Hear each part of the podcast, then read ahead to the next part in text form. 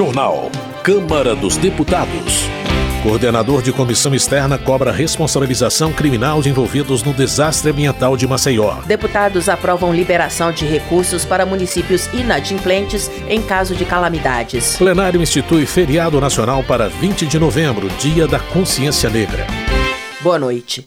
O Brasil pode contar com mais um feriado a partir do ano que vem, em 20 de novembro, Dia da Consciência Negra. A proposta dividiu o plenário, mas foi aprovada e seguiu para a sanção presidencial. O repórter Antônio Vital acompanhou a votação. Depois de muita discussão, o plenário da Câmara aprovou por 286 votos contra 121 projeto que torna feriado nacional o dia 20 de novembro, Dia da Consciência Negra. Essa data, em 1695, marca a destruição do Quilombo dos Palmares, o maior quilombo do país, entre Alagoas e Pernambuco, e a morte de seu líder, Zumbi dos Palmares. O Dia da Consciência Negra foi instituído em 2011, mas desde 1978 o Movimento Negro Unificado defende a data como a principal celebração da luta contra a escravidão, mais ainda que o 13 de maio, em que foi assinada a Lei Áurea. Hoje, seis estados brasileiros e cerca de 1.200 cidades já comemoram o 20 de novembro. A proposta, que já passou pelo Senado, entrou em pauta a pedido da bancada negra da Câmara, que reúne 122 deputados e deputadas de diversos partidos,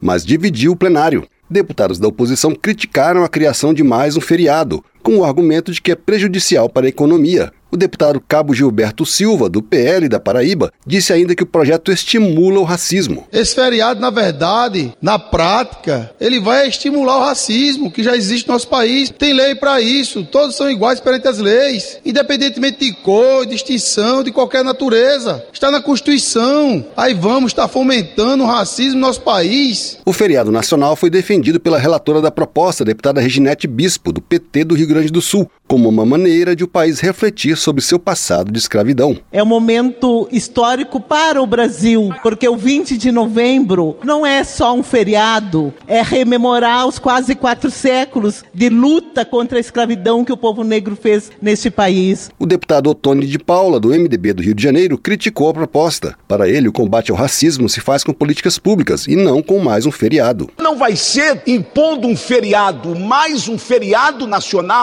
que nós negros seremos menos ou mais respeitados nesse país ou que a causa negra vai sofrer alguma consequência positiva. Na verdade, o que nós precisamos é de políticas públicas, a começar por uma educação igualitária. A homenagem a Zumbi dos Palmares foi defendida pela deputada Benedita da Silva, do PT do Rio de Janeiro. Um homem que conseguiu manter ali a chama viva, ardente nos nossos corações, nas nossas veias nas nossas almas, que fez com que esse Brasil pudesse reconhecê-lo como herói da pátria brasileira, não herói dos negros, herói da pátria brasileira. O deputado Damião Feliciano, do União da Paraíba, coordenador da bancada negra da Câmara, não conteve a emoção ao aprovar a proposta, o primeiro projeto defendido pelo grupo desde que foi criado oficialmente um mês antes. Só quem sabe emocionado somos nós. O significado desse instante,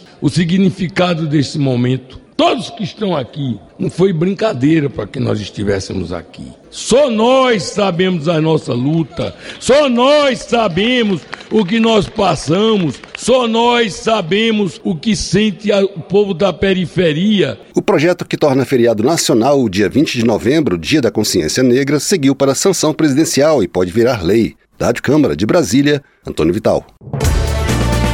Justiça. O Senado aprovou a proposta de emenda à Constituição que limita as decisões monocráticas, ou seja, as decisões individuais dos ministros do Supremo Tribunal Federal e outros tribunais superiores.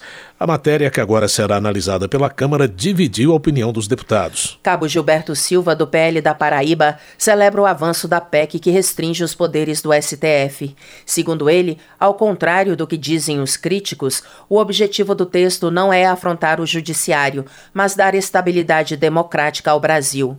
Para o deputado, o texto reforça a regra constitucional de separação harmônica entre os três poderes da República, coibindo eventuais excessos. Na avaliação de Rodrigo Valadares, do União de Sergipe, o fato de a proposta que limita os poderes do STF ter sido aprovada com votos de diferentes partidos mostra que a pauta interessa ao Brasil e não apenas a um campo ideológico. Ele avalia que a PEC é uma resposta a abusos cometidos pelo Poder Judiciário e que o Brasil não pode mais viver viver sobre o desequilíbrio entre os poderes. Já Luiz Couto, do PT da Paraíba, antecipa seu voto contrário à PEC que limita os poderes do STF. Para o deputado, a matéria fere a cláusula pétrea da separação dos poderes e tem o claro objetivo de intimidar o Supremo. Ao citar juristas renomados, ele alerta para o risco de dissolver a proteção aos direitos fundamentais quando a demora de decisões do plenário da Corte inviabilizar a eficácia do socorro. Por sua vez, Ricardo Aires, do Republicanos do Tocantins, se diz preocupado com a reação do STF à aprovação no Senado da PEC que limita as decisões monocráticas dos ministros da Suprema Corte. O deputado argumenta que o STF deve respeitar o poder legislativo e a necessidade de equilíbrio entre os poderes na democracia. Carlos Jordi, do PL do Rio de Janeiro, reitera que a morte de Clériston da Cunha, que estava preso na Papuda pelos atos de 8 de janeiro, causa indignação. O deputado aponta falhas no inquérito e responsabiliza o Supremo, especialmente o ministro Alexandre de Moraes, pela tragédia. Ele acredita que a PEC que limita decisões monocráticas no STF é crucial para restaurar a independência entre os poderes. Pastor Marco Feliciano, do PL, se alegra com o resultado da convocação feita para um evento na Avenida Paulista em memória de Clériston da Cunha, que para o deputado foi um preso político morto pelas mãos do Estado que lhe negou a soltura depois de mais de 30 pedidos. O deputado espera que o Supremo promova com urgência o julgamento de outros presos do 8 de janeiro, portadores de comorbidades, antes que aconteça outra tragédia. Economia. Os deputados aprovaram a liberação de recursos para municípios inadimplentes em caso de desastres e calamidades. A repórter Paula Moraes acompanhou a votação. A Comissão de Constituição e Justiça da Câmara aprovou uma proposta que desvincula o repasse de dinheiro público para municípios atingidos por desastres e calamidades à comprovação de que a cidade está em dia com suas finanças. De acordo com o texto aprovado, os municípios atingidos por desastres poderão ser autorizados a receber auxílio estadual ou federal, mesmo se estiverem inadimplentes e não apresentarem as certidões de quitação de débitos exigidas atualmente, como de de quitação das obrigações de adimplências financeiras e do adimplemento na prestação de contas de convênios.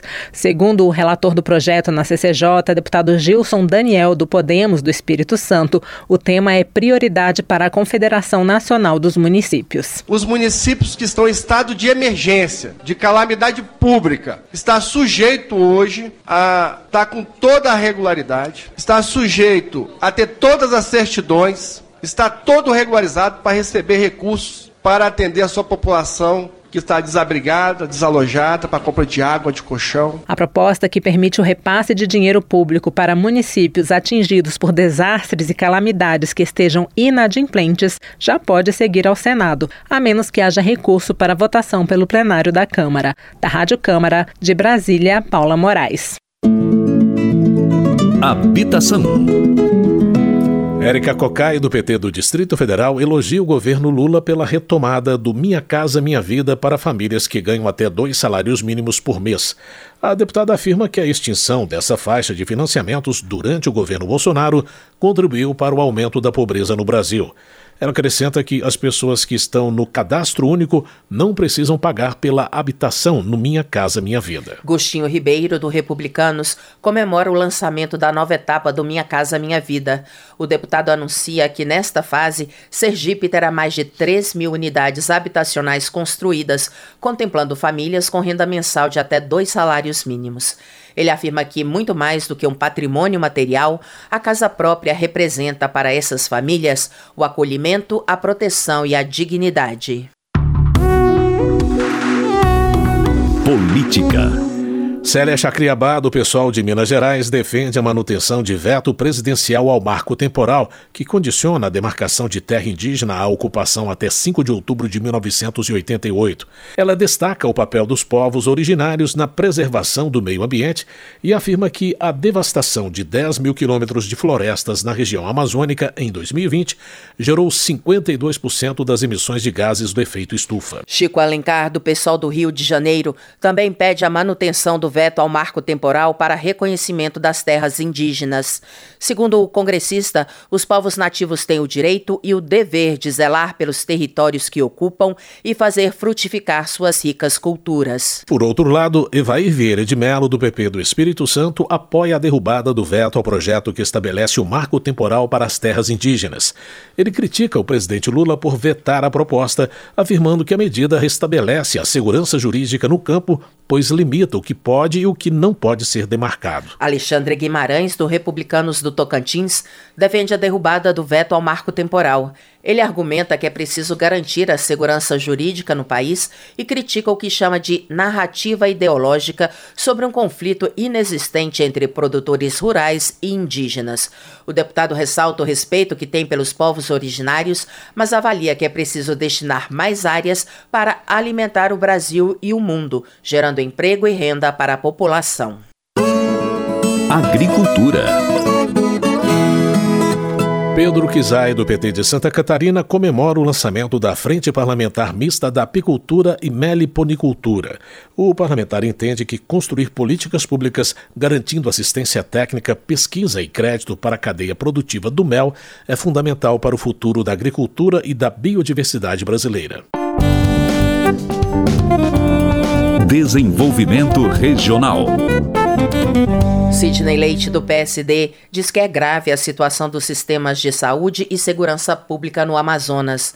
Na saúde, ele menciona a falta de medicamentos e a precariedade dos hospitais.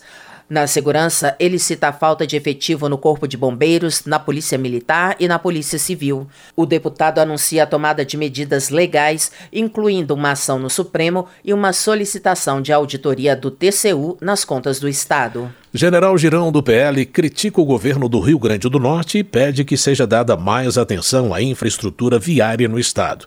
Ele também acusa a gestão estadual de dar prioridade a pautas secundárias, deixando de lado questões mais urgentes, como o apoio a entidades que cuidam de idosos, de crianças e de pessoas com dependência química. Eduardo Bismarck, do PDT do Ceará, destaca a possibilidade de Aracati ter um centro regional de hemodiálise e outro de pediatria.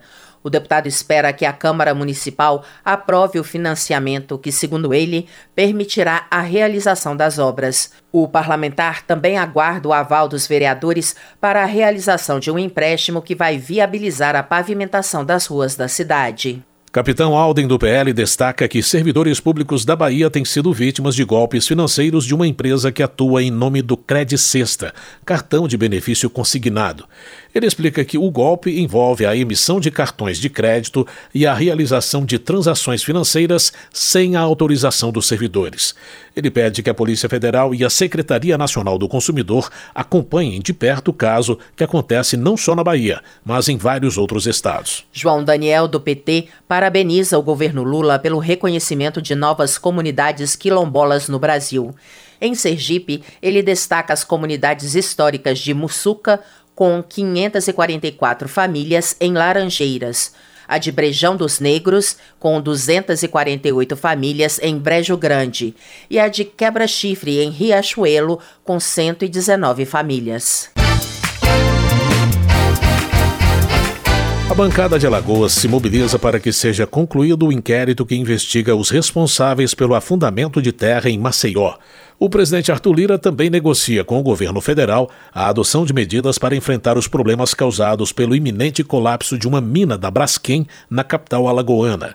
A reportagem é de Maria Neves. Coordenador da comissão externa da Câmara dos Deputados sobre o colapso de bairros em Maceió, Alagoas, o deputado Alfredo Gaspar, do União Alagoano, cobra da Polícia Federal a conclusão do inquérito sobre o caso para a responsabilização criminal de todos os envolvidos nos afundamentos de terra na cidade. Nos últimos dias, o Brasil tomou conhecimento de uma tragédia que afeta cinco bairros de Maceió há pelo menos cinco anos, quando a cidade registrou um tremor de terra ainda em 2018. O Serviço Geológico Nacional concluiu que o abalo foi provocado pela exploração de salgema pela empresa Braskem. Desde então, cerca de 60 mil moradores de cinco bairros tiveram de deixar suas casas que foram destruídas por rachaduras.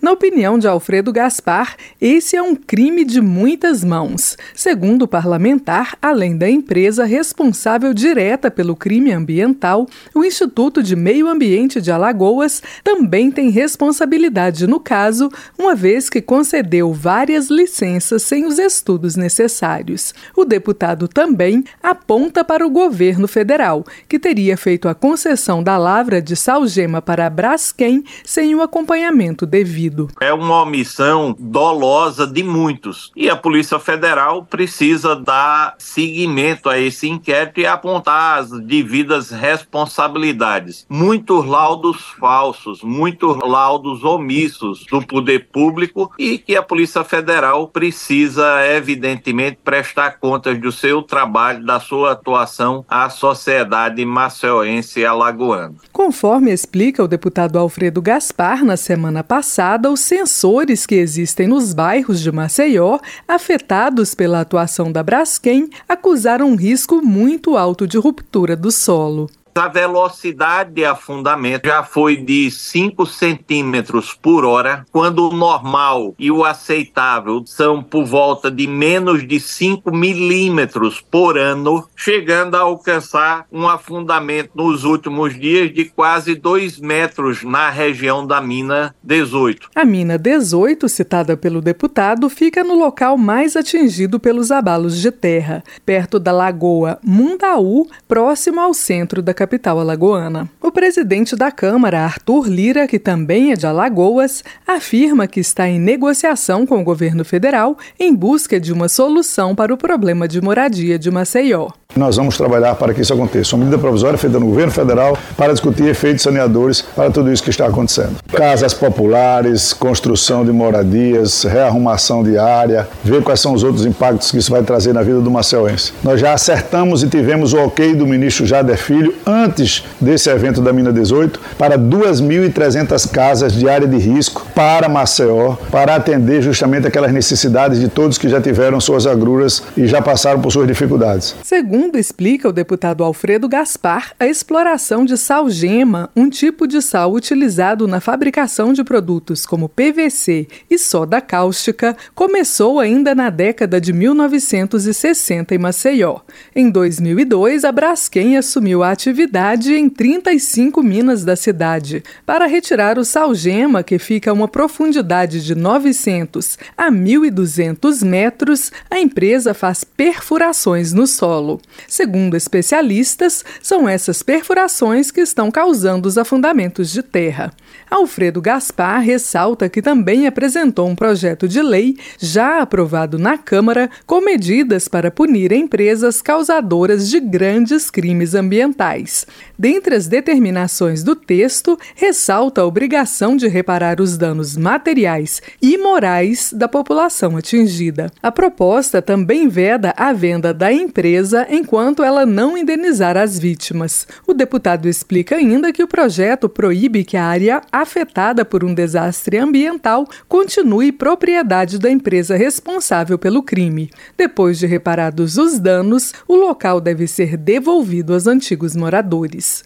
Da Rádio Câmara de Brasília, Maria Neves. Termina aqui o jornal Câmara dos Deputados com trabalhos técnicos de Everson Urani e apresentação de José Carlos Andrade e Luciana Vieira. Uma boa noite para você. Ótima noite. Ouça agora as notícias do Tribunal de Contas da União. Minuto do TCU. Na próxima segunda-feira, dia 11, o Tribunal de Contas da União promove o segundo seminário sobre direitos humanos na gestão pública. A iniciativa faz parte das ações da Rede Equidade, que reúne 11 instituições públicas federais para compartilhar boas práticas e ações conjuntas relacionadas ao tema. O encontro vai divulgar o modelo de inclusão da diversidade e equidade desenvolvido pelo grupo. A programação será dividida em debates, painéis e palestras com especialistas. A ação também comemora o Dia Internacional dos Direitos Humanos, celebrado em 10 de dezembro. O evento será transmitido ao vivo pelo canal do TCU no YouTube, a partir das 9 horas da manhã. Acompanhe. Saiba mais em tcu.gov.br.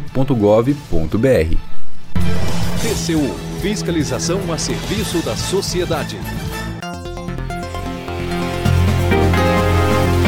Você ouviu A Voz do Brasil. Boa noite.